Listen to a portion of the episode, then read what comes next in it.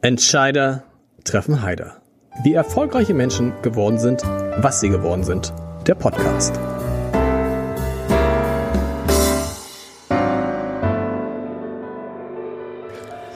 Herzlich willkommen. Mein Name ist Lars Heider und ich habe heute einen Mann zu Gast, der eigentlich Pianist werden wollte und dem dann etwas fast Unmögliches gelungen ist. Er hat ein Start-up in einem großen Konzern aufgebaut. Er ist also quasi ein Unternehmer im Unternehmen. Und viele sagen, das funktioniert nicht. Bei ihm hat das aber sehr gut funktioniert. Denn er hat eine Firma aufgebaut, von der die, die sich damit auskennen, sagen, das ist vielleicht jetzt schon, das werden wir gleich sehen, aber das wird das nächste Einhorn. Und Einhorn, für die, die sich damit nicht auskennen, ist in dieser Sprache der Startups eine Firma, die eine Bewertung von mehr als einer Milliarde Euro hat. Ich spreche von Jonas Thiemann, der heute da ist, dem Chef von AppLike, das jetzt schon in 100 Ländern aktiv ist und weiter expandieren will. Und ich verspreche allen, die heute zuhören, dass es auch natürlich um AppLike gehen wird und auch um Startups und auch um digitale Geschäftsmodelle, wenn man so will.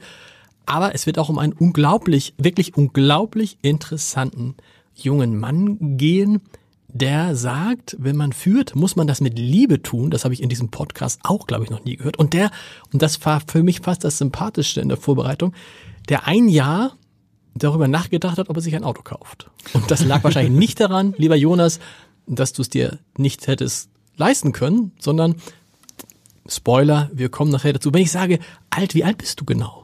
Ähm, ich bin jetzt 32 geworden das ist, gerade. Das ist, das ist irre jung. Einmal kurz erzählen, AppLike. Was ist AppLike? Was macht AppLike? Ja, die AppLike-Gruppe ist heute eine äh, Unternehmensgruppe aus mehreren Firmen.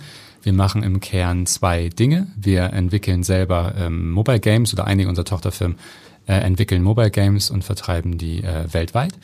Ähm, und wir haben bei dem äh, Entwickeln von Mobile Games ganz gut gelernt, wie man verschiedene Dinge tut. Zum Beispiel, man muss nicht nur ein tolles Spiel entwickeln, muss sich auch damit beschäftigen, wie kann ich das Spiel bewerben, also möglichst ähm, äh, einer großen Zielgruppe aufmerksam, eine große Zielgruppe aufmerksam auf das Spiel machen. Wie verdiene ich Geld damit? Ja? Wie automatisiere ich bestimmte Prozesse, die es bedarf, um äh, solche Spiele erfolgreich zu machen? Und all diese Dinge haben wir technologisch für uns gelöst. Das heißt, wir haben Software entwickelt, um das möglichst äh, klug, äh, effektiv äh, zu tun und haben gemerkt, dabei können wir auch anderen helfen. Das heißt, wir haben heute auch eine Firma, die hilft äh, anderen Apps dabei, Geld zu verdienen. Wir haben eine Firma, die hilft äh, anderen Apps dabei, äh, neue Nutzer über Werbung zu gewinnen. Äh, und wir haben auch eine Firma, die hilft bei der Automatisierung von Prozessen in der ähm, äh, Games-Entwicklung und Analyse. Und äh, im Grunde ähm, ist heute mehr als die Hälfte unseres Geschäfts über ähm, den Verkauf dieser externen Technologien an andere Apps und ungefähr die Hälfte noch ist unser eigenes äh, Geschäft mit Mobile Games. Ihr sitzt in Hamburg, habt 170 Mitarbeiter. Ja. Ich habe das mit dem Einhorn gesagt. Weiß, was, wie, wie liegt die Bewertung gerade? Was ist das Unternehmen, was ist diese Unternehmensgruppe wert gerade? Ähm, wir haben um die Jahreswende herum ähm, eine ähm, Finanzierung gemacht, eine Wachstumsfinanzierung mit unserem Gesellschafter Bertelsmann und gesagt, wir wollen gemeinsam aus unserem Gewinn und zusätzlich mit einer Finanzierung von Bertelsmann 100 Millionen Euro investieren. Und im Zuge dessen wurde die Apple-Gruppe mit 500 Millionen bewertet. Also ein Hafikorn, wenn du so möchtest. Es geht aber auf den richtig, es geht in die richtige Richtung. Wie kommt man auf die Idee, so ein Geschäftsmodell zu entwickeln, wo ich jetzt als Laie erstmal sagen würde, Mobile Games ja, Gibt's aber auch schon unglaublich viel. Mhm. Wieso diese, wie kommt man auf die Idee, sowas zu machen? Ähm, wir haben nicht gesagt von vornherein, wir bauen jetzt die App-Like-Gruppe, ja, sondern das war äh, Schritt für Schritt ein Vorgehen. Äh, wir haben mit einem Thema angefangen. Die erste Idee war, wir wollen so eine Art Payback-Programm bauen für Apps und für Mobile Games. Wir haben gesehen, wie erfolgreich das in der Offline-Welt funktioniert, Punkte zu sammeln für äh, Einkäufe und äh, haben dann gesagt, so ein ähnliches Thema wollen wir auf die äh, Mobile App und Mobile Gaming Welt übertragen. Das war auch unsere erste Firma, ein Loyalty-Programm für Mobile Games, mhm. immer noch ein relevanter äh, Geschäftsbestandteil der App-Like-Gruppe. Ähm, die Firma heißt äh, Just Dice.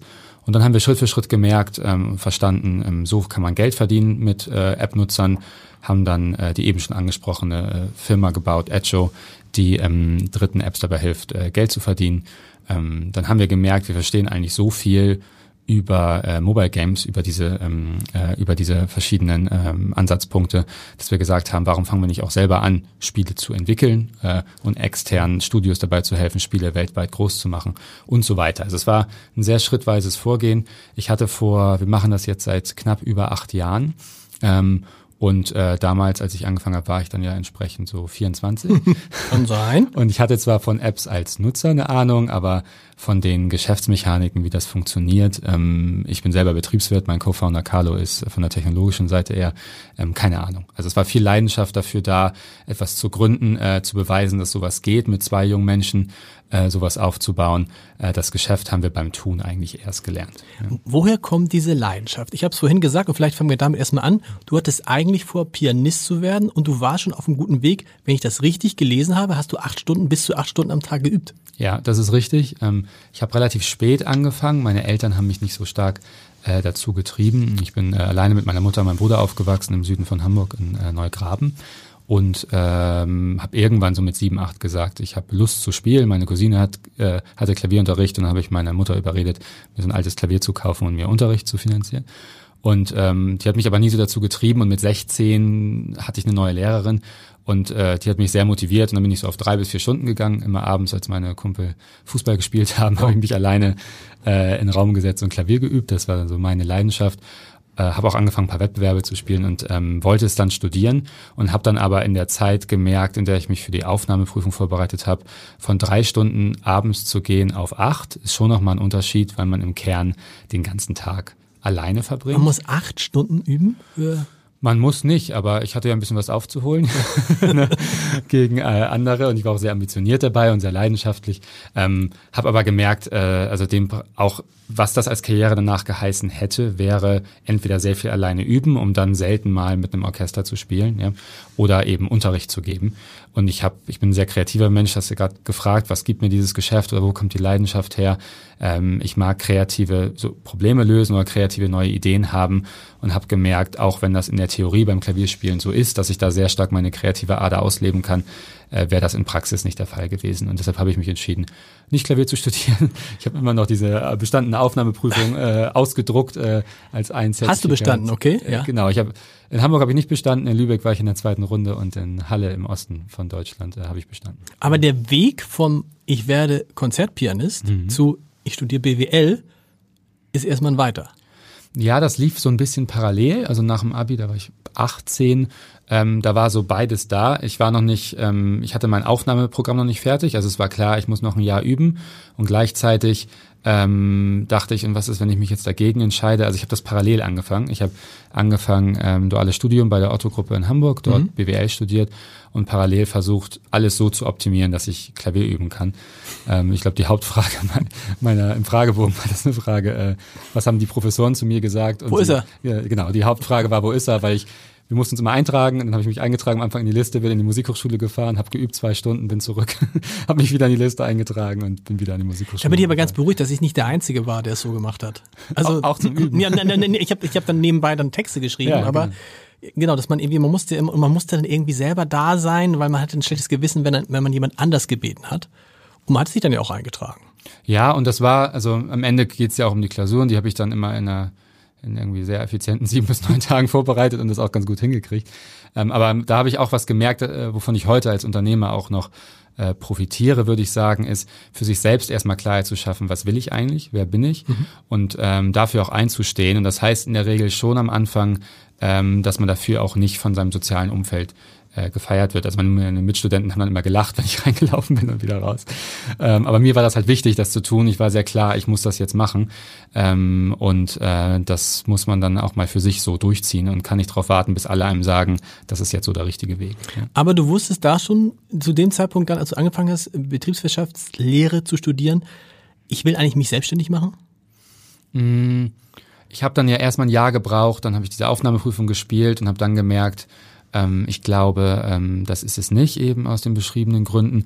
Und dann hatte ich noch so anderthalb Jahre Studium von mir und dann war mir da war so eine, vielleicht so eine kleine erste Sinnkrise in meinem Leben mit äh, 2021 und dann, dann habe ich mich gefragt, was mache ich denn jetzt? Also äh, Klavier ist es nicht, das war ja immer so meine kreative Ader, in einem großen Konzern zu bleiben. Da waren die Sachen eher so ein bisschen langsamer und ge gesetzter. Da habe ich auch gemerkt, okay, da kann ich äh, auch diese ähm, Energie, die ich habe, nicht so ausleben. Was mache ich jetzt? Und das ging dann so Schritt für Schritt, dass ich äh, Blogs gelesen habe, so äh, Dinge wie äh, Gründerszene heißt heute Business mhm. Insider, TechCrunch und habe dann gesehen, äh, da gibt es was, das heißt, äh, was früher Unternehmertum hieß, heißt heute ja Gründen, ja, in, mhm. in Neudeutsch sozusagen. Und habe ich gemerkt, das wäre doch was, ein eigenes Unternehmen gründen mit einer Idee, ähm, nicht immer drüber meckern, was andere falsch machen, sondern selber beweisen, dass man es besser kann. Und habe dann die dabei die, die, die, die Idee entwickelt, ich möchte was selber machen. Welche Rolle hat dabei dein Großvater Helmut gespielt, der Landwirt war? Ja. Und du hast es gesagt, geschrieben, ja, der war Landwirt, aber irgendwie war ihm das nicht genug und der dann hinterher noch nebenbei noch in die Immobilienwirtschaft gegangen ist. Ja, mein Opa war äh, Landwirt und mein großer Held äh, in der Kindheit. Also er hat mit 18 den Hof geerbt von seinem äh, von seinem Onkel, glaube ich ähm, und musste einfach alles übernehmen. Dann war relativ schnell meine Mutter und die anderen zwei Schwestern da, ähm, also den Hof zu betreiben und die Kinder am Laufen zu halten. Also das kann man sich, glaube ich, heute gar nicht mehr so vorstellen, was das heißt, morgens um fünf Kühe melken.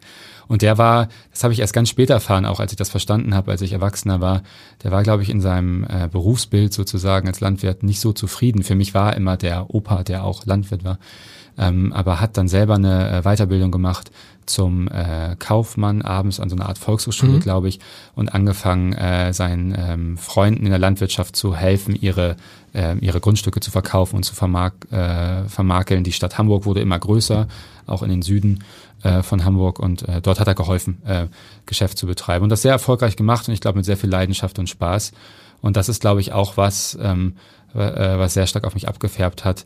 Äh, eine Mischung aus Ehrgeiz, aber auch mit Herz bei der Sache, sonst klappt es nämlich nicht. Er hat auch den landwirtschaftlichen Betrieb, glaube ich, mit viel Ehrgeiz gemacht, das aber vielleicht an einem bestimmten Stück auch gegen ähm, ähm, eigene Leidenschaft und das andere Thema war, glaube ich, wirklich das, wofür sein Herz gebrannt hat. Und du bist dabei mit, sagen alle, mit denen ich über dich gesprochen habe, so extrem bodenständig geblieben und du hast eben tatsächlich auch etwas geschafft, was den Wesen, was den wenigsten gelingt und viele, die in diesem Podcast sagen, es funktioniert nicht.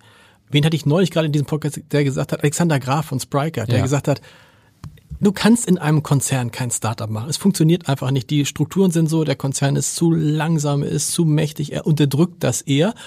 Aber du hast diesen, dieses Unternehmen, dieses extrem erfolgreiche Unternehmen bei Gruner und Jahr gegründet. Wir sprechen gleich noch über Gruner und Jahr. Gibt es ja so nicht mehr. Ähm, das musst du erzählen. Wie ist es dazu gekommen? Ja, vielleicht kurz Anekdote. Ich kenne ja. Alex äh, von früher, der war, als ich bei Otto Ausbildung gemacht habe, äh, war er noch bei Otto und ah. sp später war auch mein Vermieter für unser erstes Startup nach dem äh, Studium, waren wir mal bei ihm Untermieter, das ist aber nach einem Jahr ple pleite gegangen.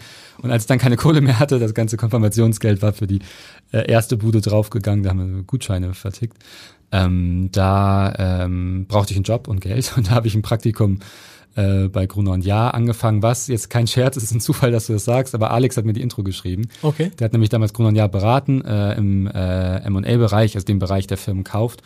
Äh, und die haben Leute gesucht, die eben mal auf die Schnauze gefallen sind am Markt, um so ein bisschen den, äh, die Verbindung zwischen Konzern und Startup äh, herzustellen. Und da war ich mit meiner damaligen Chefin Essen, Essen und habe gesagt, mir ist langweilig, ich arbeite drei Monate umsonst für dich, aber wenn du danach Ja sagst, dann zu den Konditionen. Mhm. Und bei dem Deal konntest du ja nichts verlieren und dann hat sich darauf eingelassen. Und so bin ich zu Gunnar Jahr gekommen und habe ein Jahr lang äh, quasi ähm, Firmen aus der Investorenseite gesehen, also welche Firmen wir kaufen könnten oder in die wir investieren könnten als Verlag. Ähm, und äh, habe dann relativ schnell gemerkt, also wenn ich mit diesen Firmen gesprochen habe, hatte das immer zwei Reaktionen. Entweder ich fand sie total doof äh, und dachte dann, das kann man besser machen, oder mhm. ich fand sie total toll und hat es mich inspiriert, sowas willst du auch machen. Aber beide Wege führten nach Rom äh, und äh, haben dazu geführt, ich möchte selber ähm, eine Firma gründen und ich war noch im regen Kontakt mit äh, Carlo, meinem heutigen Mitgründer von AppLike und früher auch von der ersten Firma. Und ähm, dann haben wir so ausgemauschelt, was, wie könnten wir denn jetzt diese äh, diese Verbindung, die ich zu Gruner und Jahr gesammelt habe, nutzen, um eine neue Firma zusammenzubauen. Und du warst ja dann auch richtig angestellt bei Gruner und Jahr, ne? Nach diesen drei Monaten? Ich war erst Praktikant Praktikant? und dann war ich äh, für ein halbes Jahr oder so. Das ging alles relativ schnell. Mhm. Äh, Vollzeit, ja. Vollzeit. Und dann hast du, du hast tatsächlich als Angestellter diese Firma gegründet? Ja, das war so, also es war schon interessant. Ähm, ja, deshalb, genau. Also es gab, es gab damals äh, so erste Ideen für so einen Accelerator. Ein Accelerator ist ein Programm, das Konzerne aufsetzen, mhm. um vielleicht äh, äh, Ideen zu fördern, äh, um vielleicht neue Geschäftsfelder zu finden. Das war aber so ganz in den frühen Schuhen und noch nicht so richtig einsatzbereit. Und das war einfach Glück. Damals ähm, der äh, die zwei Digitalchefs, äh, Stan Sugarman war, glaube ich, neulich auch mal bei dir hier genau. im, Podcast und Arne, sein Stellvertreter, Arne Wolter. Ähm, mit denen hatte ich recht viel zu tun ähm, aufgrund dieser ähm, äh, Investorenthematik. Und ähm, den habe ich gesagt, ich glaube, ich habe eine Idee, was wir zusammen machen können. Habe denen gesagt, lass uns ein Loyalty-Programm für, für Apps machen. Das wirkt jetzt mal sehr, sehr weit weg vom äh, Kerngeschäft von Grunanja, aber äh, es ist ein Mediengeschäft, äh, Apps wachsen am stärksten und ihr wollt doch auch mehr Geschäft machen, was nicht nur in Deutschland Umsätze macht. Also alle Boxen waren so getickt. Mhm. Und ähm, dann war Arne damals derjenige, der gesagt hat, also ich habe schon schlechtere Ideen gehört, für die wir mehr Geld ausgegeben haben. Mhm versuchen wir das doch mal. Ja? Und dann haben wir angefangen, erstmal bei Grunon Jahr das quasi als Abteilung zu machen. Wir, also vielleicht war auch ein Teil des Erfolgsrezepts, dass wir nicht so viel Ego hatten. Also wir sind da nicht aufgetreten und haben gesagt, gerade weil wir vorher schon mal gescheitert waren, wir sind hier die, haben die riesen neue Idee mhm. und wir müssen äh, von Tag eins an komplett umfangreich beteiligt werden, sondern haben das einfach erstmal so als Teamleiter gemacht und dann auf dem Weg aber klargestellt, also wenn wir das jetzt gemeinsam auch groß machen, wenn wir was ähnliches ähm, am Markt tun würden, dann wären wir logischerweise auch an der Firma beteiligt. Das heißt, wir haben Rechte, wenn die Firma verkauft wird, hat man auch was davon, du hast einen Dividendenanspruch, also das heißt im Kern an der Firma beteiligt zu sein. Und haben gesagt, so müssen wir das auch machen. Und nicht nur aus äh, rein monetären Gründen, dass es auch fair ist, dass die Leute, die eine Firma bauen, natürlich auch was davon haben, sondern äh, das hat eben auch mit genau dem Punkt, den du gerade gesagt hast, den Alex kritisiert hat, geholfen. Wir haben dadurch, dass wir uns einmal geeinigt haben in der Vertragsform, wie wollen wir miteinander arbeiten. Ähm, ein konkretes Beispiel, ähm, Bertelsmann, heute hängen wir direkt bei mhm. Bertelsmann, mhm. kann äh, ohne uns die Firma nicht verkaufen, wir ohne sie aber auch nicht. Also wir müssen das gemeinsam entscheiden. Und wenn man so die Zusammenarbeit definiert, definiert man auch, wie nah möchte man eigentlich sein und wie viel Distanz ist auch in Ordnung. Und äh, Grunon ja damals und heute Bertelsmann ähm, waren immer auch bereit zu sagen, die brauchen Freiheitsgrade. Ansonsten kann so ein Geschäft nicht entstehen, weil es sehr anders ist als Zeitschriftengeschäft oder Fernsehgeschäft. Aber das Interessante war ja, ein böser Konzern hätte auch sagen können, Moment, das ist doch ein Mitarbeiter. Was will der Mitarbeiter denn jetzt hier irgendwie welche Beteiligung haben? Der kriegt keine Beteiligung, der kriegt ja schon monatliches Gehalt. Ja. Dann wird er weggegangen. Ja, also halt nichts davon, sowas so, sage ich mal, zickig zu besprechen, zu mhm. sagen, wenn du mir nicht das gibst, dann gehe ich halt weg. Ähm, aber die ersten Erfolge kamen, es war auch klar, da kann mehr draus entstehen, haben wir halt irgendwann gesagt, so, wir können das jetzt alles zusammen ganz, ganz groß machen, aber dann wollen wir auch Unternehmer sein und ansonsten ähm, sind wir halt irgendwann woanders Unternehmer, ja. Und das war dann, glaube ich, auch an einem bestimmten Punkt einfach äh, zu schade, die Idee und vielleicht auch die Person ziehen zu lassen. Hattet ihr vorher euch überlegt, wie lange ihr bei Gruner bleiben wollt? Also wir haben das nie so richtig gesehen, dass wir bei Gruner sind. Seitdem wir App-like machen, machen wir App-like. Das okay. hat sich schon immer so angefühlt. Schon an Tag eins, obwohl wir irgendwo noch eine Abteilung und eine Kostenstelle waren quasi, ja, ähm, war das immer unser Ding. Dann haben wir uns irgendwann ein eigenes Büro gesucht, weil sich das komisch angefühlt hat, in dem bestehenden Gebäude zu suchen. Da saßen wir so knapp ein, ein Jahr am Baumwall mit in Hamburg äh, an der Elbe, sind dann in die Sternschanze gezogen, unser erstes Büro. Jetzt heute sitzen wir äh, in St. Georg an der Alster und ähm, das, wir haben immer schon sehr danach gestrebt, dass das unser eigenes wird äh, und haben auch immer gesagt, es ist nicht nur, weil da zwei äh, Unternehmer-Egos ihr eigenes Reich bauen wollen, sondern es macht auch Sinn fürs Geschäft, mhm. dass äh, wir eben dort auch eigene Entscheidungen treffen können. Wie sind die Besitzverhältnisse? Wer hat, wer ähm, hat was? Karl und ich halten ungefähr noch zusammen 20 Prozent okay. in der Gruppe und Bertelsmann ungefähr 80 Prozent. Stimmt es, dass ihr mal die Möglichkeit gehabt hättet, das ganze Ding komplett zu übernehmen? ja. ja. es gab mal ähm, nach den ersten anderthalb Jahren ähm, ähm, waren eigentlich hat noch nichts geklappt mhm. und unsere erste Finanzierung oder dieses Art Testbudget war leer äh, und da ging es darum, was machen wir jetzt damit, ja?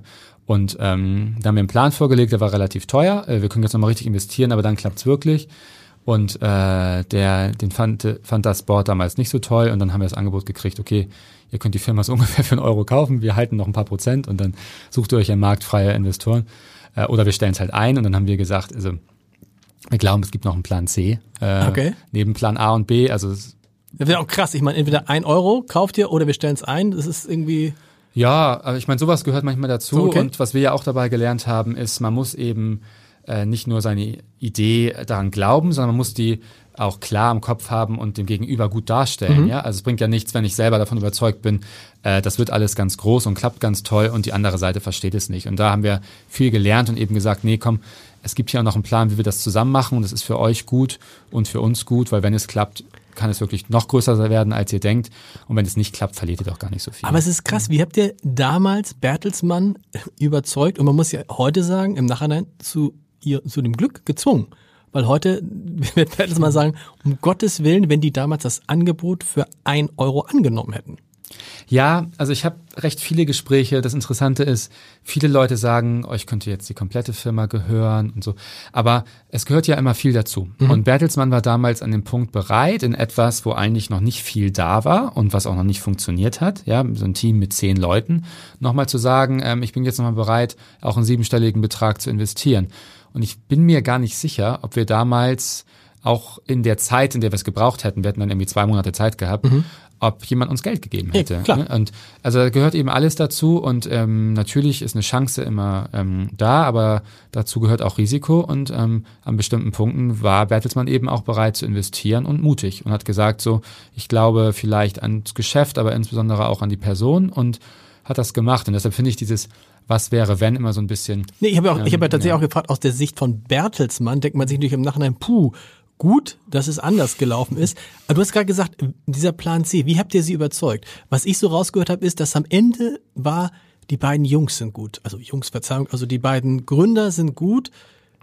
Die mhm. müssen wir bei uns behalten. Ja, und, das, das hat den Ausschlag gegeben? Ja, und vielleicht, ähm, was wir damals getan haben, dieses Loyalty-Programm für Games oder Apps, ist nur der Anfang. Mhm. Sondern wenn wir damit anfangen, können wir daraus auch noch das entwickeln und das. Also im Grunde haben wir was wir heute App-like-Gruppe nennen und eine Firma ist mit 170 Mitarbeitern, haben wir schon mal vorgefühlt und gesagt, das ist eigentlich nur die erste Idee im App-Markt und daraus können wir noch viel, viel mehr machen.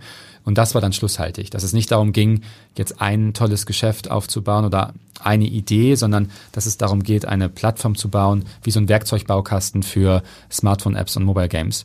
Ähm, und das hat dann am Ende überzeugt, neben vielleicht auch den handelnden Personen. Wie ist es dann, wenn man in solchen Situationen dann zum ersten Mal auf jemanden wie Thomas Rabe trifft, den, den Chef von Bertelsmann, den ich auch zu gern mal in diesem Podcast habe. Ich glaube, es wird bei einem Traum bleiben und von dem man Können wir mal versuchen. ja genau und von dem man unglaubliche äh, Dinge hört, von dem äh, viele sagen, ja, das ist halt echt ein total harter Geschäftsmann, von dem ich aber auch gehört habe, der weiß halt auch genau, was er kann, was er kann und das ist halt auch ein guter Geschäftsmann. Wie ist es, wenn der auf der anderen Seite sitzt und man sitzt da und denkt, okay, das ist jetzt irgendwie der Chef von einem Unternehmen, das aus meiner Sicht immer oft unterschätzt wird, weil es steuert mhm. auf 20 Milliarden Euro, ähm, Absolut, ja. Euro zu. In Deutschland wird immer viel über Axel Springer gesprochen, die haben, glaube ich, so 4 Milliarden Euro.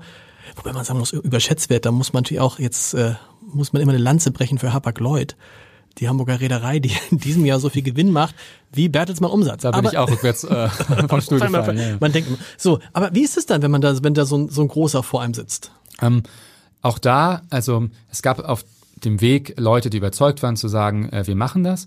Und sicherlich ist in einem äh, großen Konzern ähm, an dem Punkt, wo es darum geht, neue Wege zu bestreiten, kannst du das nur mit einer Person besprechen, mhm. nämlich dem CEO ganz oben, der dann im Zweifel den Aufsichtsrat fragt, äh, machen wir das jetzt oder nicht? Ja? Und äh, was bei äh, und Thomas verhandelt dann ja nicht nur mit uns eine Gesellschaftervereinbarung ja und sagt irgendwie so wollen wir das jetzt zusammen machen hier das Startup und die Firma, sondern ja auch gleichzeitig intern muss man ja auch Leute überzeugen. Es ist jetzt nicht so im heutigen Führungsstil, dass du als CEO einfach durchgehst und sagst so machen wir das, sondern musst deine Leute ja auch an Bord holen und sagen das ist sinnvoll. Und ähm, das hat er brillant gemacht, weil er gesagt hat, dass irgendwie daran glaube ich, das ist dabei Gruner und Jahr erstmal ähm, gewachsen, dieses Geschäft. Ähm, da können wir noch mehr rein investieren. Das machen wir jetzt zu einem relevanten Geschäft für Bertelsmann. Und da hat er sehr stark daran geglaubt und auch gesagt, wenn wir sowas machen, also von ihm ist der Satz, wenn wir in bestimmten Märkten mitspielen wollen, müssen wir auch die Regeln dieser Märkte mitgehen und die Regeln im Technologiesegment, in, der, in dem viele junge Gründer Firmen gründen, sind eben, dass die Menschen in der Regel auch daran beteiligt sind. Absolut. Was war das jetzt für dich? Hm, das kennen alle, diese Phase, wo Gruner und Ja und RTL zusammengeschmolzen wurden, mhm. ähm, wo sich bei den, bei den klassischen Gruner-Marken sich viele Gedanken gemacht haben, wo dann auch viele bekannte Gesichter von Gruner und Ja zuerst Julia Jekyll, dann Arne Wolter, mit denen du beiden viel zu tun hast, dann Stefan Schäfer, dann Oliver Radke, dann äh, Frank Thomsen, also alle aus dem sogenannten Executive Board, die noch Anfang 2021 da waren, sind plötzlich alle verschwunden. Der Name ist verschwunden von Gruner. Mhm. Es heißt nur noch RTL. Äh, was hat das für euch mit euch gemacht? Wenig, weil ihr schon eigentlich sowieso so, so, so ein Beiboot eher wart? Also ähm, wir waren jetzt gerade noch mal, ähm, ja, ähm, du, äh, du waren noch mal eingeladen auf so einer Bertelsmann-Tagung. Äh, da waren auch noch, haben wir auch wieder alte Grund- und Jahrfreunde äh, mhm. gesehen und äh, ähm, ich glaube, so auf sozialer Ebene mochten wir die gerne. Ja, also wir hatten auch hier und da mal Kontakt. Das hätte es ja gar nicht bedurft im Geschäft. Es gab ja nicht so viele irgendwie operative Überschneidungen. Aber es sind einfach sehr, sehr nette Leute, sehr fähige Leute, ähm, die einen tollen Job gemacht haben. So auf der äh, rein inhaltlichen Ebene, wie gesagt, im Gunnar macht, er hat am, am Ende fast ausschließlich Geschäft in Deutschland gemacht. Diese Zusammenführung mit RTL war auch sehr äh, ist auch sehr die Idee, auf im deutschen mhm. Markt dort auch Synergien zu heben. Und wir machen 10 bis 15 Prozent des Umsatzes in Deutschland und den Rest ähm, weltweit, wie du gesagt hast, in, in 100 Ländern und mehr. Ähm, das heißt, inhaltlich war das so sinnvoll, ähm, das so zu tun. Und ich gucke da auch zweischneidig drauf. So einerseits ähm, gerade diese Geschichte, die du sagst, ähm, die äh, kann ein Startup in einem Konzern entstehen. Hier hat sich das so ein bisschen umgedreht. Ne? Wir waren genau. erst so äh, das, die kleinen zwei Jungs neben der Kaffeemaschine im Keller mit dem Startup. Das war wirklich so. Da saßen wir am Anfang. Und jetzt am Ende ähm, wurden ja auch Bewertungen in der Presse kommuniziert, weil App-like mehr wert als Gronania selbst. Ja, das ist natürlich schon was, wo man sagt, das ist ein schöner Beweis, dass es klappt. Auf der anderen Seite ist es nicht äh, auch schön zu sehen, wie ein Geschäft, was irgendwie auch tolle Produkte produziert, äh, wie das äh, aufgrund von neuen Marktgegebenheiten auch äh, Schwierigkeiten hat, noch weiter vielleicht überleben vielleicht schon, aber die Regeln ändern sich schon sehr stark. Ja. Und es ist ein Kom am Ende ist euer Erfolg auch ein Kompliment für Gruner und Jahr. Genau, weil Freiheitsgrade gegeben wurden, weil ähm, ähm, äh, auch äh, es okay war, in neuen Dingen zu denken und nicht nur in den bestehenden Denkmustern. Und alle beteiligten Personen, die du gerade benannt hast, haben da auch eine hohe Offenheit gezeigt. Wo geht das hin? Du hast in dem Fragebogen geschrieben, dass du gerne mal mit den Google-Gründern sprechen würdest. Ja. Äh, so und dann kennst du die? und für mich, äh, für mich, hier kommt nicht mal, nicht mal Thomas Rabe kommt hier, wenn jetzt hier irgendwie die Google-Gründer. Nein, aber das klang für mich so ein bisschen. Ich würde die gerne mal fragen, wie haben die das gemacht? Und dann denkt man, boah, in was für Dimensionen denkst du? bei AppLike? Wo geht das, wo führt das hin? Ja, warum ich das geantwortet habe, ist vielleicht nicht, ähm, also ähm, also das ist nicht mein Anspruch, das nächste Google zu bauen. Das hm. wäre, glaube ich, äh, vermessen und irgendwie ein Geschäft. Äh, jeder Mensch sucht ein paar Mal am Tag was auf der Maschine. Also im Vergleich dazu ist das Mobile Gaming Geschäft und auch das Technologiegeschäft dahinter deutlich kleiner. Ähm, der Markt alleine, ja. Aber ähm, warum ich das spannend finde, ist, wir haben relativ ähnliche Herausforderungen, glaube ich, weil wir ähm, äh, im Kern machen wir Werbevermarktung, wir verdienen ganz viel Geld, indem wir äh, Werbung in unseren eigenen Spielen äh, verkaufen und auch in, äh, in Spielen, die nicht uns gehören, denen wir bei der Monetarisierung helfen. Und äh, im Kern machen wir ganz viel Technologie, wir entwickeln Software. Ja. Und Google macht im Kern nichts anderes. Genau. Ja. Also wird Software entwickelt und die wird irgendwie dann an Werbekunden oder an andere ähm, Firmen verkauft.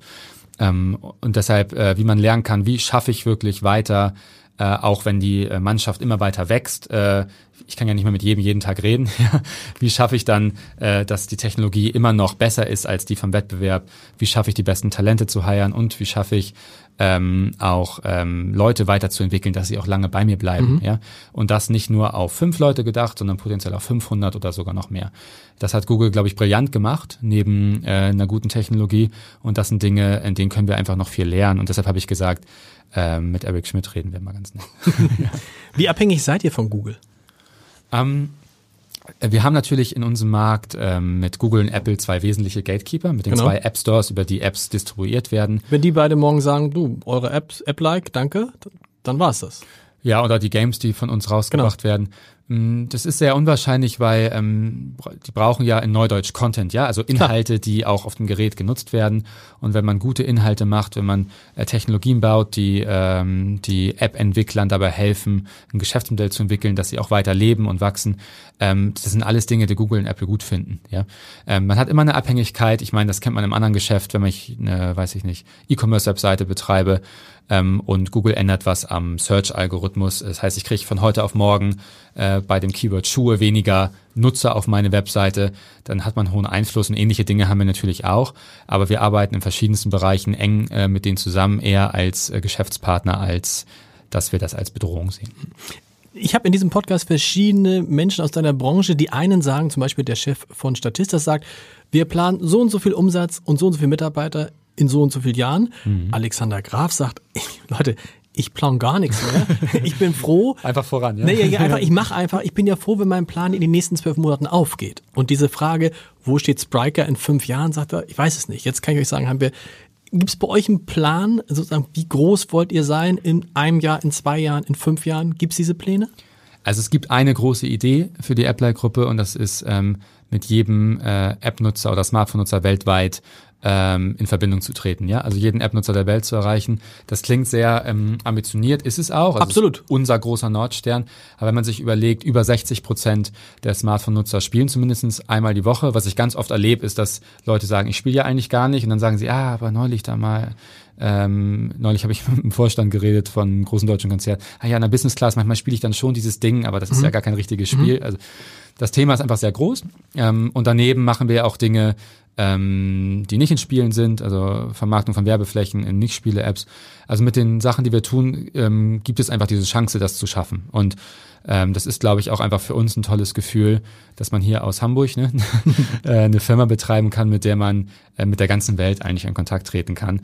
Das, äh, das gibt uns sehr viel und gleichzeitig ist unsere Mannschaft auch sehr international, Mannschaft und Frauschaft. Ähm, über 70 Prozent inzwischen, äh, 60 bis 70 äh, würde ich grob schätzen, der Mitarbeiter sind nicht aus Deutschland. Also die kommen dann extra wegen App-like, ziehen die hierher? Genau, die ziehen, äh, die ziehen zu uns ähm, und wir haben, glaube ich, inzwischen über 40 Länder und wirklich frei durch. Ähm, jetzt in den letzten zwölf Monaten auch recht viel Ukraine und Russland. Also in dem Sinne haben wir von diesem Konflikt, äh, so traurig es ist, auch profitiert, weil viele Menschen nach Deutschland gekommen sind, auch hochqualifizierte Menschen. Äh, gut, was ja dann auch, was ja dann auch toll ist, wenn die, wenn die, wenn die sagen, Mensch, wir können bei denen arbeiten. Also ja, und die sitzen morgens in einem genau. Raum. Ne? Also man genau. sieht, wenn die, bei uns sind ja überwiegend junge Leute, so im Durchschnitt würde ich sagen Ende 20, und äh, die sitzen morgens halt in einem Raum und sprechen über die Nachrichten zusammen und zwar, wie man darüber sprechen mhm. sollte, nämlich im Dialog mit Empathie und äh, nicht mit eingehärteten Fronten. Und das Gleiche, wir haben Leute, jetzt im Iran ist ja gerade auch eine ganze Menge los, äh, die dann erzählen gerade von zu Hause, ähm, kommen gerade aus dem Gespräch äh, und sind froh, dass sie ihre Verwandten mal wieder erreicht haben, weil das Internet mal kurz ging. Also es ist eine sehr äh, internationale Gemeinschaft und unser Geschäft ist weltweit, aber wir bringen auch so ein bisschen die ganze Welt ins, in ein Büro hier in Hamburg. Das ist interessant, wenn du sagst jetzt alle so um die Ende 20, das ist ja immer der, der Punkt, ähm, wir sprechen immer alle viel über Diversität und da muss man sagen, bei euch Haken hinter in Sachen äh, verschiedene Menschen aus ja. verschiedenen Migration, Migrationsbereichen ist nicht euer Thema. Aber Alter ist das nicht euer Thema? Ist sie, ist, also perspektivisch kann eine Firma funktionieren, wenn sie, wenn immer nur die gleichen jungen Leute zusammen sind? Nein. Nein. Ähm, das liegt, glaube ich, daran, ähm, am Anfang ähm, hat man ja als Startup von allem immer nichts. Ne? Man mhm. hat kein Geschäft, kein Produkt, kein Geld in der Regel oder zu wenig von allem zumindestens. Äh, keine Ahnung, kommt meistens auch noch dazu, wenn man es jung macht. Ja? Also alles ist knapp und deshalb arbeitet man natürlich ganz viel mit jungen Leuten, äh, Werkstudenten, Menschen, denen es nicht so wichtig ist, gerade wie viel Geld sie verdienen, sondern eher an einer aufregenden Sache zu arbeiten und das trägt sich dann durch. Wir sehen jetzt heute schon, also am Anfang war unser Durchschnittsalter wahrscheinlich eher 22, ja. Also, okay. Und das ist jetzt schon so gewachsen. So 30 Prozent älter geworden, die man. Ja, genau. also ja. Äh, Durchschnittsalter immer ungefähr so in meinem Alter. Das wenn ich noch 20 Jahre mache, wäre das doch eine gute, eine gute Sache. Ähm, genau, aber wir sehen jetzt schon, also 180 Leute, ja, wir haben jetzt ja nicht nur ein Geschäft, sondern verschiedene Tochterfirmen. Ähm, wir suchen gerade zum Beispiel auch Geschäftsführer, die uns unterstützen, diese Tochterfirmen zu betreuen. Das sind jetzt auch keine Leute meistens, die 23 sind. Also ähm, mit dem Wachstum der Firma ähm, freuen wir uns auch immer mehr über Leute ähm, einzustellen, die auch viel Erfahrung mitbringen, von denen wir lernen können. Aber Wahnsinn, jeden, wie viel, wie viele Menschen sind das, wenn du sagst 60 Prozent aller Menschen die ein Handy haben, spielen auf diesem Handy. Da muss man nur fragen, wie viele Menschen haben ein Handy? Man denkt immer, alle Menschen, die auf dieser Welt haben ein Handy. Natürlich nicht. Ich glaube, wir sind ja so bei neun Milliarden Menschen. Ich glaube, sechs Milliarden haben, haben äh, oder sieben Milliarden, ich bin mir nicht ganz sicher, aber sechs Milliarden haben ein Smartphone. Also reden wir über vier Milliarden potenzielle. Genau, dreieinhalb bis vier Milliarden sind so die Zahlen an oh. äh, Mobile Gamern, ja. Und wie viele Leute bräuchte man dann dafür in der Endstufe? Um die zu erreichen? Ja. Wie groß kann so eine Firma werden? Mm. Also reden wir über Tausende, über Zehntausende? Ne, Zehntausende wahrscheinlich nicht. Also Mitarbeiterwachstum ist für uns nicht so das Ziel. Wir mögen schon lieber eine Firma, die eher kleiner bleibt, im Verhältnis kleiner, weil man in kleineren Firmen in der Regel kreativer arbeiten mhm. kann. Deshalb haben wir auch nicht äh, App-like Games und App-like Tech und App-like ähm, Ads so oder Werbung gebaut, sondern verschiedene Firmen gebaut, die jeweils immer so bei 70, 80 Leuten bleiben sollen, damit sie klein und agil bleiben und schnell voranarbeiten können. Das heißt, äh, ich glaube schon, dass wir eine Firma sein können mit ein paar tausend Mitarbeitern. Das Potenzial ist da ähm, aber wahrscheinlich verteilt über ganz viele verschiedene ähm, Firmen. Und dann eben doch nicht in, Kon genau, also nicht in Konzernstrukturen gebaut. Der Konzern würde jetzt ja gucken, wie, wie bastel ich das in verschiedene Stränge, vertikale Stränge zusammen. Das, also man diskutiert ja ganz viel, was ist sinnvoller in der Betriebswirtschaft zweieinhalb mhm. Jahre studiert, äh, mache ich Sachen zentral, dann spare ich in der Regel Kosten, weil ich Sachen nicht doppelt machen muss oder dezentral. Dadurch äh, ist in der Regel in jeder dezentralen Einheit ein bisschen mehr äh, Neudeutsch Ownership, also mhm. vielleicht Identifikation mit der Sache. Und äh, wir glauben, ähm, wir können in allen unseren Bereichen so stark wachsen, äh, mehr Mobile Games bauen, mehr Werbelösungen verkaufen, mehr Automatisierung verkaufen. Ähm, solange ich ganz schnell wachse, ist dezentral immer besser, weil die Geschwindigkeit, die ich habe, ist immer mehr wert als hier und da Kosten zu sparen. Entsprechend sind wir auch eine der wenigen in Hamburg, äh, glaube ich gerade. Ich war letzte Woche gerade mit Tarek Müller von About You Essen. Er hat gesagt, ihr seid ja quasi fast die einzigen, die gerade offensiv einstellen in Hamburg. Ah, die anderen machen das gerade nicht? Nee? Weniger ähm, in der aktuellen Marktlage. Ähm, äh, Aber ich dachte immer, weil sie keine finden vor allem. Das war bis jetzt so, aber in der aktuellen Marktlage sind natürlich schon viele Geschäfte mit weniger Kaufkraft der Konsumenten. Wenn zu Hause die Gasrechnung teurer wird, kann ich mir weniger äh, Mode oder Klamotten kaufen. Und in ganz vielen Bereichen, auch im Firmenkundenbereich, ist das Geld nicht mehr so locker. Ähm, Büros werden abgemietet. Also wir sind ja jetzt schon in einer Konjunkturlage, die nicht so ganz einfach ist. Absolut. Und ähm, wir sind im Vergleich zu diesem gesamten Mobile Game und Mobile Werbung Markt eben noch relativ klein. Und weil da so viel Wachstumspotenzial ist, auch wenn der Markt gerade auch nicht so stark wächst wie die letzten Jahre, ähm, können wir es uns eben leisten, da auch ähm, offensiv einzustellen. Kommen wir nochmal kurz, kurz nicht kurz, aber kommen wir nochmal zu dir. Ähm, ich habe das am Anfang gesagt, du hast dir ein Auto gekauft, ein E-Auto, aber du hast, das musst du erklären, warum? Ich bin gespannt auf die Antwort. Es gibt verschiedene Antworten darauf. Ich bin gespannt, welche deine ist. Warum hast du ein Monat darüber, äh, ein Jahr darüber nachgedacht, ob du dir ein Auto kaufen sollst? Also warum brauchte ich überhaupt ein Auto? Ich so. bin immer viel Fahrrad und Bahn ins Büro gefahren. Ich habe einen kleinen Hund und der wird immer älter, der hat ein bisschen Bandscheibenprobleme und so. Anton. Und, äh, Anton, genau. Und, äh, und da war klar, ähm, mit dem immer in die U-Bahn hin und zurück. Also es wird einfacher, wenn ich auch den mit zur Arbeit nehmen kann. Du hast das Auto für den Hund gekauft? Sozusagen, ja. Und, äh, und dann kann ich mit ihm am Wochenende auch mal irgendwie in, in, in ein bisschen aus Hamburg rausfahren aufs Land. Mhm. Also das war so die Hauptmotivation. Da habe ich recht lange überlegt, jetzt irgendwie ähm, bei uns im Startup, alle kommen mit dem Fahrrad da irgendwie in Bahn hin und so. Und mhm. äh, ist jetzt ja keine äh, Kultur, in der irgendwo so ein Park, Parkplatzschild irgendwo ist. Ne? Äh, Inhaber, Geschäftsführer. Inhaber, Geschäftsführer, genau. genau. Ich dachte, egal mit was ich für ein Auto dahin fahre, also die beste Reaktion, die ich kriegen kann, ist, die Leute lachen mich hoffentlich aus, weil sie da denken, jetzt ist irgendwie der nächste Schritt. Jetzt ist er alt, jetzt wird er alt. Genau. Und eigentlich auf der anderen Seite ist natürlich totaler Quatsch. Die meisten Menschen haben mit 30 auch ein Auto und äh, und organisieren so ihr Leben. Aber deshalb, ich habe da sehr lange mit gehadert, ob das kulturellen Zeichen setzt, äh, was ich nicht möchte. Aber am Ende war der Hund dann wichtiger und inzwischen gibt's auch so 20 andere Leute, die mit dem Auto zur Arbeit kommen, weil die Firma wird ja auch ein bisschen älter, also man äh, muss damit auch wachsen. Das ist interessant, dass äh, man das erlebt, dass mhm. ähm, ihr Gründer, ich sage jetzt mal ihr Gründer, aber viele Gründer tatsächlich, ich will mit dem Altwerden kein Problem haben, ist das falsche Wort, aber das schon an sich beobachten. Philipp Westermeier hat neulich mal gesagt, dass er jetzt in seiner Firma, OMR, äh, schon einer der ältesten ist, nämlich mhm. über 40. So ist er nicht sogar weit, nee, 43, ist, alt ist Ja, so grob so. So ja. grob drin. Also was, das macht auch was mit dir, offensichtlich, dass du sagst, ich bin jetzt über 30, das ändert Dinge.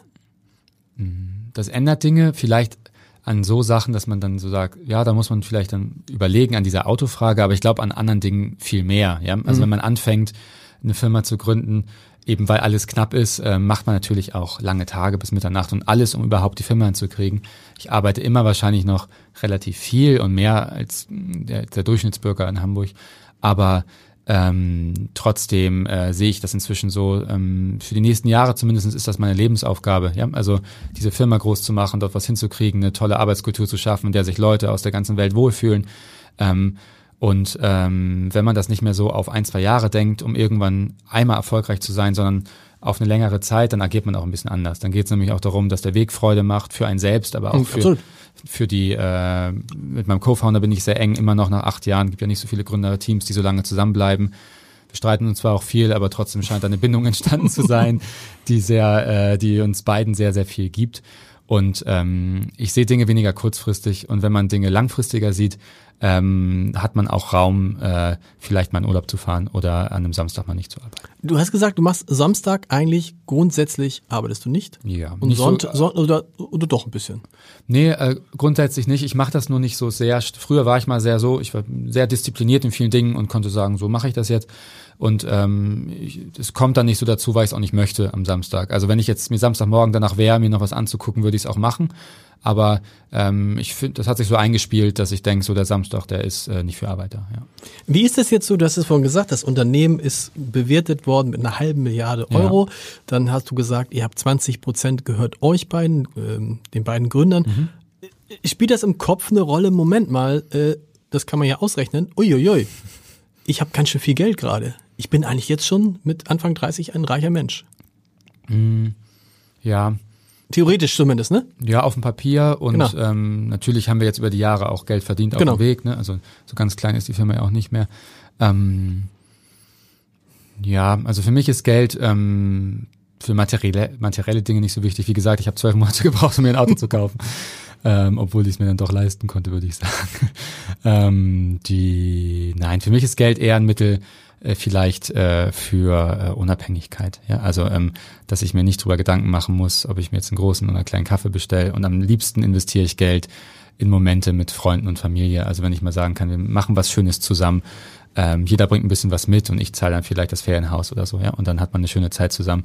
Also ich finde, da kommt man am, da bekommt man sozusagen am meisten, jetzt ein ganz schlimmes betriebswirtschaftliches Wort, emotionale Rendite ja, äh, raus. Und äh, ich verbringe mit äh, wahrscheinlich im Vergleich zu vielen anderen Gründern so mit dem ähm, Geld und Vermögen, das ich bis jetzt äh, gesammeln konnte, relativ wenig Zeit in meinem Aktiendepot. Ich habe eins, ich investiere Geld, weil es sinnvoll ist, jetzt bei so, so hohen Inflationsraten das auch anzulegen, aber ähm, versuche das eher breit zu streuen in Fonds und die arbeiten dann äh, für sich. Im, ich finde immer einen Abend mit Freunden besser investiert, als dann nochmal zwei Stunden Aktienvideos zu gucken. Und du bist, äh, das ähm, eint uns in zweierlei Hinsicht, ein großer Fan von Hamburg. Du bist gerne in Hamburg. Du freust dich, dass du in Hamburg diese Firma aufgebaut hast. Mir geht's genauso. Ich, hab, ich freue mich auch, dass ich schon so lange fürs Hamburger Abendblatt arbeiten Ja. darf. Und trotzdem, wenn man uns beide fragt, ich weiß nicht, ob es dir auch schon so gegangen ist, äh, sind Sie eigentlich in Hamburg geboren? Dann sage ich immer mit voller Überzeugung, ja. Jetzt Und dann sagen, und dann kennst du, und dann sagen die Leute, wo sind Sie denn geboren? Genau, ja. Geht dir auch so? Und dann sage ich in Harburg und dann sagt der klassische Hamburger Kaufmann, dann sind Sie also gar kein Hamburger. Ging dir das auch so mit diesem sozusagen, also Harburg war immer so, man wurde irgendwie ganz komisch äh, von, also bis heute so, oh, so, Ja, mit, Neu, mit Neugraben. Neugraben ist ja schon fast in Niedersachsen, ne? Also das ist ja noch schlimmer. Ja, mir geht das absolut so, aber man muss ja jetzt mal auch ähm, dann auf die Zahlen gucken, jetzt mit ein bisschen Humor vielleicht, aber jetzt haben wir eben gerade über Tara geredet, About You, der kommt aus Heimfeld. Genau. Ähm, jetzt, ich komme aus, aus Neugraben, also der Süden, der legt ja jetzt vor in diesem Bereich. Und vielleicht drehen wir es dann irgendwann mal um und sagen, wie du kommst aus Poppenbüttel. Das müsste doch mal unser, unser Ziel sein. Genau, ja? das mit dem Pop, Pop, das, aber wohnst, äh, könntest du, dir- wohnst du jetzt noch südlich der Elbe? Nein. Äh, nein, ich wohne nicht südlich der Elbe, ähm, sondern äh, am Stadtpark oben. Das hat Okay. sich angeboten mit dem Hund und der Weg zur Arbeit ist dann auch nicht so weit. Könntest du dir aber vorstellen, wieder zurückzuziehen? Äh, ja, also ganz lange nicht. Also als junger aufstrebender Mensch will man ja auch mal von Klar. den Eltern weg und so. Ne? Genau. Ähm, und jetzt meine Mutter wohnt in Hamburg-Neugraben, mein Vater wohnt in äh, Ullstedt, die sind getrennt. Äh, und ich wohne jetzt genau in der Mitte am Stadtpark, äh, 40 Minuten zu beiden Seiten. Also da bin ich, glaube ich, ganz gut, äh, ganz gut platziert. Ich könnte, glaube ich, mir vorstellen, zurückzuziehen, ähm, aber in den nächsten Jahren habe ich das nicht vor. Nee, das ist ja auch allein ist ja ökologisch. Obwohl, wenn die S3 mal vernünftig fährt, dann ist es gar nicht. Das muss man auch mal schön, sagen. da, da ist die Fischbecker Heide, schöne Natur, Genau. also fahrt mal aus und man Norden, kommt, und ja. ehrlich gesagt, man kommt ja schnell, also alle die, die in, so in Harburg wohnen, da reden wir über 10, 15 Minuten mit der S-Bahn, dann ist man am Hauptbahnhof. Das muss man immer noch ähm, allen erklären. Das Klavierspielen, was spielt das jetzt noch für eine Rolle in deinem Leben? Ich habe so ein bisschen gebraucht, nachdem ich den Leistungsanspruch dahinter aufgegeben habe, zu sagen, es ist jetzt für mich nur so ein Hobby, weil ein Hobby ist ja alles von ich mal einmal alle drei Monate ein Bild zu ich mache was mit Leidenschaft und das so Hobby zu nennen, war für mich lange so eine Abwertung. Da habe ich so ein bisschen gebraucht und inzwischen sage ich das total gerne. Das ist ein Hobby, das mache ich mit Leidenschaft. Das heißt, du hast ein Klavier zu Hause? Ich habe ein Klavier zu Hause. Silent Piano? Ähm, ja, ich kann es stumm schalten, aber Ja. in meiner neuen Wohnung jetzt am Stadtpark ist total toll. Ähm, Es ist in einem alten Gebäude, das hat relativ dicke, äh, dicke ähm, Wände und Decken. Ähm, und ich kann auch morgens um zwei spielen. Es ist so eine Mischung aus, man hört wirklich sehr wenig in anderen Wohnungen, aber die Nachbarn finden es auch einfach äh, in Ordnung. Hört man wenig oder sind es einfach die Nachbarn? Beides. Also 80 Prozent gute Isolierung, 20 Prozent tolle Nachbarn. Und wie oft spielst du dann noch? Ähm, schon drei, viermal die Woche. Also auch gern mal nur so 15 Minuten vom Schlafen gehen oder am Wochenende. Und ähm, ich versuche aber auch immer, also das ist auch schön für den Kopf natürlich nochmal wieder was zu lernen. Ähm, und ähm, ich übe auch immer dann nochmal neue Stücke. Kann man irgendwas aus dieser aus dieser Zeit als als äh, oder aus dieser Welt des des Klaviers, aus der Welt der Musik, gibt es irgendwas, was dir in deiner Welt als Unternehmer geholfen hat? Ich könnte, glaube ich, eine, würde ich eigentlich auch mal ganz gerne eine Stunde in dem Podcast aufnehmen zu den Parallelen zwischen äh, klassischer Musik und Unternehmertum. Da relativ viele Gedanken zu. Aber wenn man sich überlegt, wie ein Stück ähm, aufgebaut ist, man hat ja eine Melodie, da könnte man sagen, das ist so das Horizontale, ja, also das mhm. ist ja von links nach rechts. Und äh, dann habe ich äh, eine Harmonie, also wenn ich mehrere Töne übereinander äh, lege, dann kommt äh, mehr Klang dabei raus und äh, nur eine Melodie alleine ist langweilig, aber nur eine Harmonie bewegt sich nicht. Ja, das ist das Vertikale. Und das ist in der Firma genauso. Also wenn ich eine ganz starre vertikale Organisation habe, dann habe ich zwar irgendwie übereinander die Sachen aufgesetzt, aber es bewegt sich nichts. Mhm. Wenn ich jetzt nur Leute habe, die hin und her laufen und alle miteinander äh, reden, aber habe das nicht gut in der Organisation strukturiert, dann habe ich Chaos. Mhm. Ja? Also nur Melodie könnte man sagen Chaos und nur Harmonie ist sehr, sehr starr.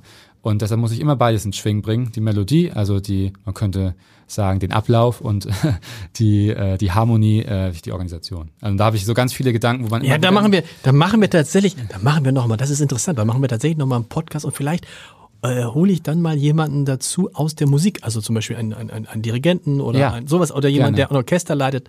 Das ist, glaube ich, da gibt es viele, viele Zusammenhänge. Ich hatte mal den Intendanten der Hamburger Philharmoniker, der genau zu mhm. dem Ganzen auch Vorträge gibt. Letzter Punkt, weil ich hatte den am Anfang angeteasert und das wäre jetzt schlimm, wenn ich darüber nicht sprechen würde. Entscheidungen trifft man aus Liebe. Ich weiß nicht, ob ich das jetzt richtig zitiert habe, also sinngemäß habe ich das aus diesem Entscheidungen, sagst du, trifft man nicht aus Angst, das verstehe ich, sondern man trifft sie auch Liebe. Das erinnert mich an einen, an einen Satz eines CEO, der mal hier, äh, der mal gesagt hat, ähm, er hatte eigentlich vor, den Konzern mit Liebe zu führen. Und da, das finde ich, finde ich eine neue Managementmethode. Was meinst du damit? Es, es ist mir sehr sympathisch. Hoffentlich habe ich es richtig verstanden. Was heißt mit Entscheidungen aus Liebe treffen? Ja, das war nicht ganz das Zitat. Ähm, die Leute bei mir in der Firma werden schon wuschig. Ich war im Sommer war ich in, äh, in Lateinamerika drei Wochen im Urlaub und seitdem ich aus dem Dschungel wieder da bin, kommen dann solche Sätze. Nein Spaß beiseite. Ähm, äh, was ich gemeint habe, ist, ähm, die Frage war, glaube ich, äh, ähm, was ist äh, das Schlechteste, was eine Führungskraft genau. tun kann. Genau. Und da habe ich gesagt, ähm, aus Angst handeln. Und ich habe für mich vor ein paar Monaten, ich mache privat gerne Yoga, ich meditiere auch ein bisschen Fitness noch ergänzend. Ähm, und ähm, da hat meine Yogalehrerin gesagt, in der Stunde, in der ich war, ähm, eigentlich lassen sich alle Entscheidungen auf eine ganz einfache Formel äh, runterbrechen. Ich entscheide mich für Angst oder für Liebe. Mhm. Ja? Und dann dachte ich erstmal, ja, okay, so, man hat mal so Weisheit in so einer Yogastunde. genau. Und das hat mit mir so danach immer wieder resoniert, weil ich gemerkt habe, wenn ich an einen Stresspunkt kam in der Firma, ähm, in dem es darum ging, große Entscheidungen zu treffen, vielleicht jemanden einzustellen oder zu kündigen, ähm, in einem Geschäft ins Risiko zu gehen, ja. Ähm, und habe immer wieder gemerkt, ähm, wenn sich die Brust so zusammenzieht und man versucht jetzt schnell eine Entscheidung zu treffen, dann ist das eigentlich immer ein Gefühl von Angst. Ja. Und wenn ich jetzt sage, aber wie würde ich mich jetzt entscheiden, wenn ich mich für Liebe entscheide? Ja, also fürs Positive nach vorne. Das heißt nicht, dass man dumme Sachen macht, aber einfach nochmal sagen, ähm, wie sieht das aus, was ich da, davon habe, merke ich, dass das eigentlich immer eine gute Formel ah, ist. Ah, okay, jetzt verstehe ich, dass man, das ist ja auch so eine typisch deutsche Eigenschaft, dass man bei allen Sachen, allen Entscheidungen, die man trifft, sich erstmal überlegt, was könnte schiefgehen? Genau. Was könnte, was könnte schiefgehen? Wie viel Geld könnte ich verlieren? Ist es der vielleicht der falsche wer könnte Mitarbeiter? Mich, wer könnte mich ne? doof finden oder genau. irgendwie so? Und genau. dann zu sagen, jetzt nehme ich dieses ganze Rattern im Kopf mal weg und sag einfach so eine Intuition aus dem Bauch. Aber wie, wenn diese ganzen Ängste mal zur Seite gestellt werden, wie würde eine Entscheidung aus Liebe sozusagen aussehen? Also mhm. in den Raum herein, aus einer positiven Einstellung. Und das sind ganz, ganz oft, also ich würde sagen fast immer die besseren Entscheidungen, weil aus Angst handelt man kurzfristig, man macht überall Dinge und Liebe ist eher langfristig, im Positiven nach vorne, mit dem Blick auf Menschen und auf Zahlen. Also ähm, das habe ich für mich so irgendwie als ähm, kleines Mantra festgehalten. Lieber Jonas, vielen Dank. Vielen Dank.